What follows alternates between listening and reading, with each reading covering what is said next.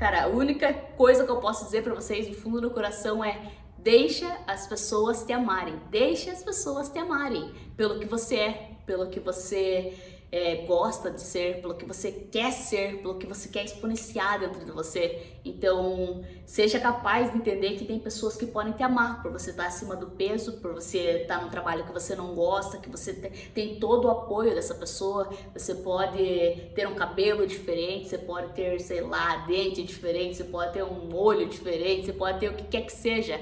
Existem pessoas, cara, tem muita gente no mundo é, deixa essa pessoa te amar, porque de repente o que ela tá o que você tá precisando é só de amor de alguma outra pessoa para você poder, pô, maravilha, é isso que eu precisava. Eu preciso ser quem eu sou. Então, acho que essa é a principal coisa que eu posso dizer para vocês é deixe a pessoa te amar, porque existe muita gente e com certeza alguém vai casar com você. E grandes chances são é que de repente essa pessoa pode te ajudar nesse processo de você mesmo se amar. Então, se for a pessoa certa para você, com certeza ela vai fazer você se amar cada vez mais, amar ela, amar você e ficar todo mundo bem, todo mundo feliz.